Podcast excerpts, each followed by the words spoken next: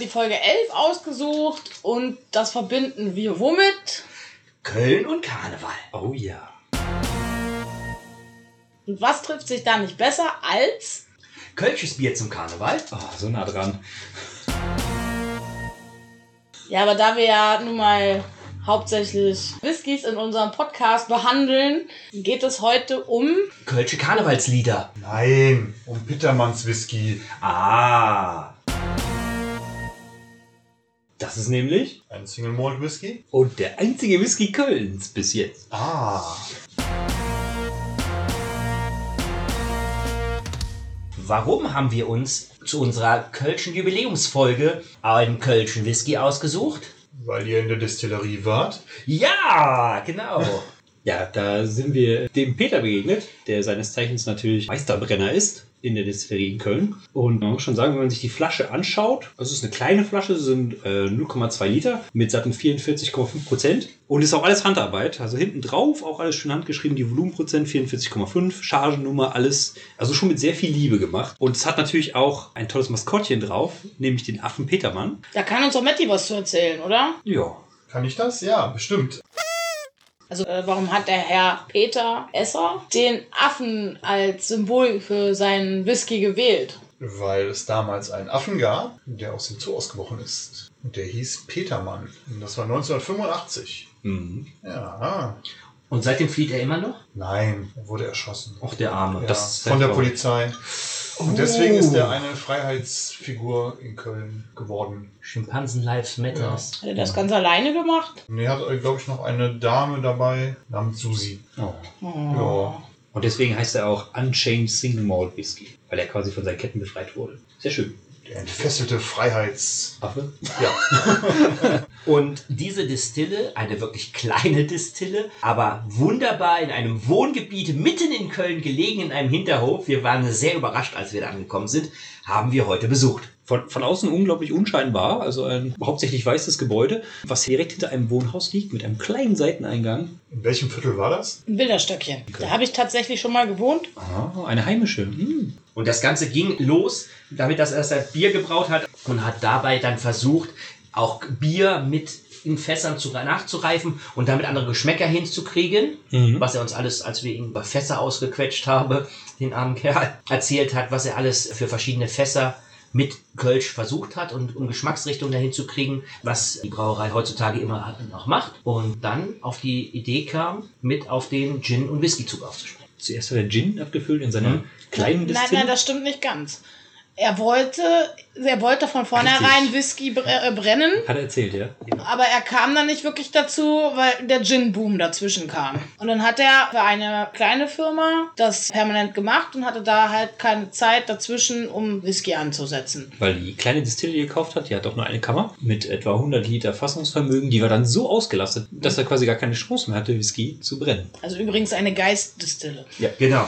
Also eine Distille, die sich nicht dazu eignet, Whisky primär zu brennen, sondern nur schon vorgebrannten Alkohol noch weiter zu veredeln. Genau. Aber er hat es trotzdem geschafft, zwischendrin einen Rohbrand zu nutzen und den in der kleinen Geistdistille zu veredeln. Hat es dann geschafft, den 2017 zu destillieren und er wurde dann schließlich im September 2020 erst abgefüllt in die Fläschchen. Also ist dann erst aus sein Fass gekommen nach einer regulären Reifezeit von drei Jahren, was ja auch, wie uns auch berichtet hat, äh, laut EU-Gesetz erst die Zeit ist, nachdem man ein Destillat Whisky nennen darf, wenn es mindestens drei Jahre im Fass gereift ist. Aber so eine Firma, die halt nicht nur Whisky in einer kleinen Distille produziert, expandiert auch. Und er hat uns in dem Zusammenhang auch gleich im Nebenraum die große Distille mit 600 Litern gezeigt. Ein ganz tolles Teil. Also wirklich eine wunderbar schöne große Distille mit einem Mehrfachverfahren, wodurch er die Möglichkeit hat, auch Gin mit verschiedenen Geschmacksrichtungen zu destillieren oder auch einen Whisky zu destillieren, dann auch wirklich komplett selbst, den sogar nochmal durchlaufen lassen, zum Beispiel zweimal zu destillieren.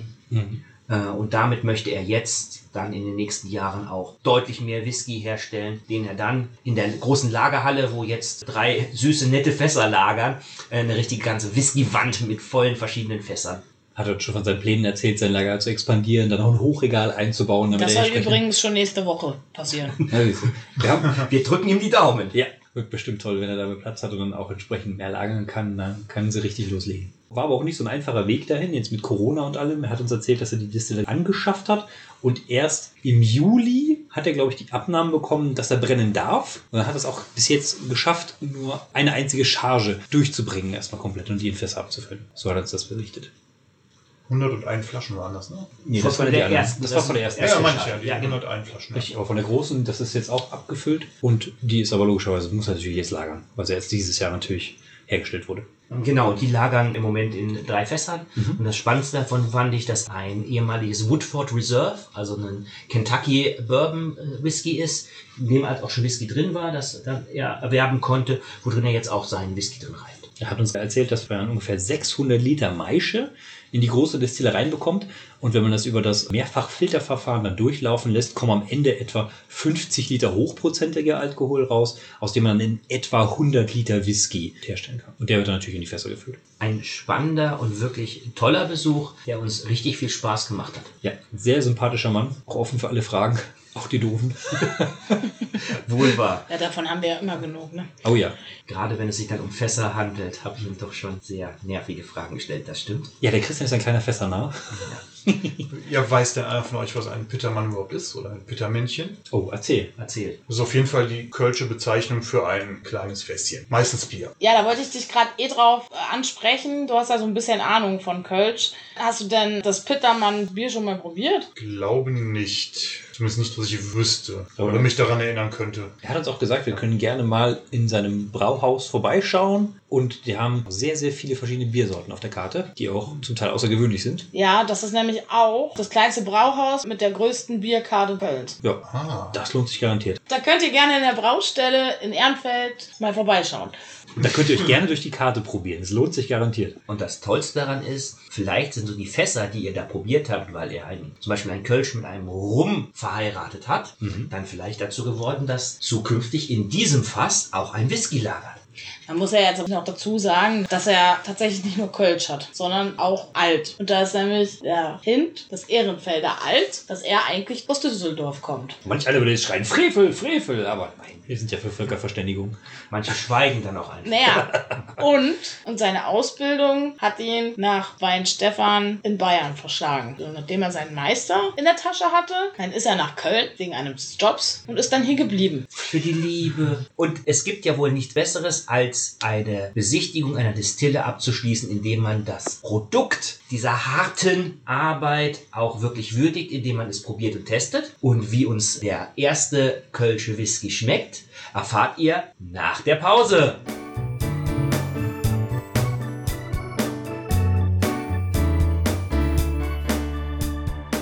Herzlich willkommen zurück. Und wie könnte es anders sein? Fangen wir jetzt an, unseren Whisky zu probieren. Er ist, ist eine Flasche, die wir bekommen haben von Peter, von 101 Flaschen dieser Abfüllung. Das heißt, es ist eine relativ geringe Auflage für einen Whisky. Ja, und die Silvi würde jetzt gern für uns öffnen. Ja. Und da sie auch so einzigartig ist, haben wir uns überlegt, diese Folge nur diesem einen Whisky zu widmen. Ich öffne diesen jetzt. Also Hi. Oh, ich kann die Heimat fühlen. Ich bin zugezogen, sorry. soll man drin lassen? Oh, ja. Also der Christian und der Matthias, die sind in Köln geboren. Und die Silvia und ich, wir sind Wahlkölner, wir sind zugezogen. Wir sind drei. Ja. So. Und, oh. Ah. Schöner Plop. Nicht vorriechen. Nichts gerochen. Ich habe nichts gerochen. Sehr gut. Ich habe nichts gerochen. Ich habe mir gedacht, in dem Moment, nein, okay, doch, lieber nicht. Ich gieße mir dann mal ein, alleine, ne? Wie alleine? Nein, komm, teilen. Hallo? Einer für alle. Ja, eben. Passt. Einer, einer für alle. Nein, nein, eine Flasche für alle Gläser. Komm schon. Das war's. Na dann, lassen wir ihn ein bisschen atmen, ein bisschen schwenken. Tü, tü, tü, tü. Ich muss ja zugeben, ich kann es kaum erwarten, dran zu riechen. Oh, ihr wisst doch. Grab the glass. Und Nase rein. Boah, gut. In Eichenfässern gereift. Mhm. Haben wir eigentlich gefragt, in welchen Fässern der gereift war? Nee, oder? Bourbonfass. Irgendwas, ja. Na, das erklärt die vanilligen Noten. Oh ja. Aber auch holzig. Mhm. Aber riecht lecker. Mild, also der Alkohol ist gut eingebunden. Ja. Der riecht nicht scharf. Und die ganze äh, alkoholische Schärfe ist hier nicht drin. Sehr schön. Ich nehme irgendeine Frucht noch wahr. Also ich hätte jetzt Zitrusfrüchte gesagt, irgendwas Zitroniges. So Apfel oder Birne? Echt ein bisschen Birne, ja. Ich würde sagen einfach helle Früchte. Mhm. Deutsche helle Früchte. Heimische Früchte. Touché. Sag los. Ja, wirklich, ich finde ihn sehr angenehm vom Geruch. Ja, sehr mild. Weich. Sticht auch gar nicht in der Nase. Gefällt mir. Na dann, wanna try? Grab the glass.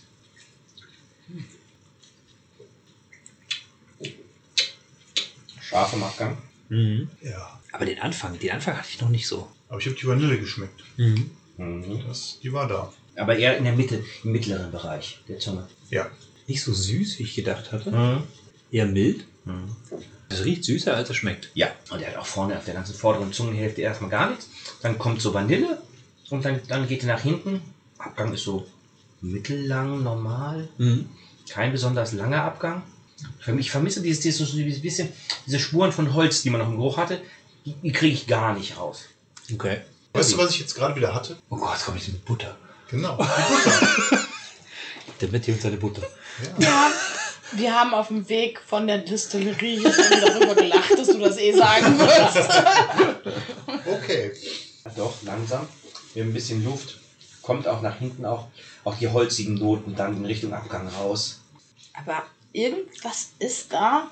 Also irgendwie Milchreis mit Birnensoße und Zimt. Was? Ja. Was ich Diese auch noch so ein bisschen. Birnen-Apfelkompott oder sowas. Ja, Birnenapfelkompott selbst gemacht. Ja. Und, was ich auch sagen muss, vielleicht so ein bisschen wie so ein Bonbon. Ein Sahnebonbon? Nee. Kennst du diese Pfirsichringe, diese sauren? Aha. Einfach nur so wie saure Pfirsichringe. Nee. Also getrocknete. Pfirsiche so eher oder Trockenfrüchte. Sauer. Also ich, krieg, ich krieg sauer nicht hier auf die Zunge. Aber das ist ja auch, ist ja auch unterschiedlich. Jeder schmeckt ja, wie wir das schon in jeder Folge besprochen haben, anders. Und deswegen kann es gut sein, dass du solche sauren Drops gegessen hast, die wo die Assoziation damit sofort besteht. Die habe ich aber nie in meinem Leben gegessen, deswegen weiß ich das nicht. Und das ist ja voll okay. Also ich finde, Birne gehe ich voll mit. Mhm, so fruchtige. Ja, so eine Ja. fruchtigen Noten. Dann der Alkohol ist auch ein bisschen stärker am Abgang. Gerade am Abgang, ja. Mhm. Er ist jetzt nicht, nicht zu scharf, aber er ist deutlich markant. Und sonst für weiteren Geschmacknoten Vanille vielleicht noch. Ja, also nicht, nicht zu komplex. Kann man trinken, ja.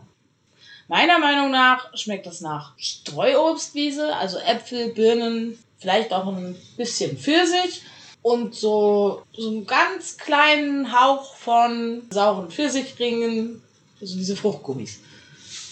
Hm. Und dir, Mitty? Ja, ich habe ja schon gesagt, Vanille ne, Mhm. war dabei. Butter, weil man, also auch weich und mild. Mhm. Und auch die Birnen, habe ich auch geschmeckt. Mhm. Ja, ansonsten, ja, das war's schon fast. Das ist ja schon wieder aus. Ja, also, jetzt habe ich irgendwie noch Plätzchen mit drin, keine Ahnung, so Buttergebäck oder so. Ah, Also, ja. nein, nein, Moment, nicht Buttergebäck, Spritzgebäck, Entschuldigung. Übrigens habe ich jetzt noch dunkle Schokolade. Der ist jetzt im Bourbonfass gereift. Was Mhm. bedeuten denn die unterschiedlichen Fässer für die Reifung eines Whiskys? Naja, zeittechnisch gesehen erstmal nicht so viel, Mhm. weil du einen Whisky natürlich auch in einem Bourbonfass oder einem Portweinfass oder sogar einem Bierfass oder Rumfass natürlich gleich lange drin lagern kannst. Mhm. Je länger du ihn drin lässt, desto mehr Geschmacksstoffe des Fasses, das den ehemaligen Alkohol davor aufgenommen hat, gibt dieses Fass dann an den Whisky ab. Mhm. Hast du also einen sehr leichten Alkohol, wie zum Beispiel einen Sautern Süßwein, der braucht halt ein bisschen länger, um seine ganzen leichten Aromen abzugeben, während zum Beispiel ein kräftiger Rum sehr schnell seine Aromen in den Whisky auch abgeben kann. Deswegen hast du meistens Bourbonfässer, nicht nur weil sie sehr viel günstiger sind, weil sie auch immer diese vanillige Note geben und einen Standardgeschmack erzeugen, den du dann später toppst. Das heißt also, wenn du ein teures Fass hast, wie ein Rumfass oder Rotweinfass, dann machst du es normalerweise so, dass du den Whisky nachreifen lässt in diesen Fässern. Und hier haben wir ja eine reine Bourbonfassabfüllung, das natürlich auch daher kommt, dass der gute Peter nicht unbegrenzt Zeit hat, erstmal den Whisky in seinem Bourbonfass zwölf Jahre zu reifen oder ihn äh, durch andere verschiedene Fässer zu jagen, sondern ihn wirklich ausprobieren will, was ist der Geschmack, den er in Köln erzeugen kann. Er lagert die Fässer sei ja auch hier in Köln direkt in einem nicht klimatisierten Lagerhaus, so wie Mhm. es die Schotten auch tun. Aber hier ist äh, die Temperatur im Sommer natürlich hitzetechnisch deutlich höher als in Schottland. Dadurch wird ein anderer Charakter, dadurch kann ein Fass einen anderen Charakter aufnehmen. Das heißt wirklich durch seine Lagerung, vor allen Dingen auch in Köln, hat er wirklich quasi den eigenen kölschen Charakter produziert in seiner Halle. Ja. Sehr schön. Und da haben wir auch schon gehört, er hat uns seine aktuell noch lagernden Abfüllungen gezeigt, die auch wirklich in unterschiedlichsten Fässern lagen, womit er auch dann wahrscheinlich eine ganze Weile experimentieren wird. Und dann können wir uns wahrscheinlich auf verschiedenartige Abfüllungen freuen in der Zukunft. Mal sehen. Vielleicht äh, kommt er ja auch auf den Vorschlag mit Calvados-Fässern zu. Uh, wer weiß. Das bringt mich jetzt zur Frage zurück. Es scheint ja doch ein relativ rarer Fasstyp zu sein, oder? Ja, Calvados-Fässer sind nicht der Standard, den man für Whisky nutzt. Das ist korrekt. Okay. Aber jetzt sind wir genug vom Thema abgekommen. Silvi, wie findest du denn den Whisky? Also meiner Meinung nach hat er meine Erwartungen mehr als übertroffen. Ich finde ihn sehr rund. Er riecht sehr süß, er ist sehr leicht, er weist fruchtige Nuancen auf, die voll meinem Schema entsprechen. Das Einzige, was ich auszusetzen habe, ist der bisschen zu scharfe Abgang. Ja, der stört mich nämlich jetzt zum Beispiel nicht so wie dich. Aha. Ja. Ich Also, bin ein Weichei. also ich mag Vanille, ich mag Butter, ich mag Birne. Mhm. Also ich finde den lecker. Sehr, sehr sogar. Ist für einen deutschen Whisky echt toll. Ja, das kann man so stehen lassen. Wir hatten ja vor gar nicht so langer Zeit uns mit zwei anderen deutschen Whiskys befasst, die uns nicht so überzeugt haben, die auch lecker waren, die auch alle ihre Punkte hatten, aber uns nicht so völlig überzeugt haben. Diesen Whisky halte ich für einen ganz tollen Whisky, wirklich für Einsteiger, um in die Thematik und verschiedene Geschmacksrichtungen reinzukommen. Wir haben natürlich jetzt, wie eben besprochen, hier nur ein Bourbonfass, das seine Bourbonnoten abgibt und ich finde, die kommen hier wirklich toll zur Geltung und gerade um solche Geschmacksnoten rauszufinden, eignet sich dieser Whisky wirklich auch gerade für Anfänger als ein sehr toller Einstiegswhisky. Der Vorrat ist begrenzt. es gibt Geiler genau Satz. 101 Flaschen dieser ersten Abfüllung eines Kölner Whiskys. Das ist wirklich der erste Kölner Whisky, ne, in Köln hergestellt. Moment, Moment, Moment. Wir haben, eine haben wir hier. Also gibt es nur noch 100, oder? Eigentlich sogar noch viel weniger, weil online werden auch viel mehr verkauft und es sind auch schon deutlich mehr verkauft worden. Deswegen, wenn ihr noch Interesse habt, je nachdem, wann die Folge ausgestrahlt wird, es kann sein, dass schon nichts mehr da ist. Von daher haltet euch ran. Also ganz einfach. Grab the glass. Yay. Boah, wie lecker. Also, hört wieder rein, wenn es heißt Grab the glass!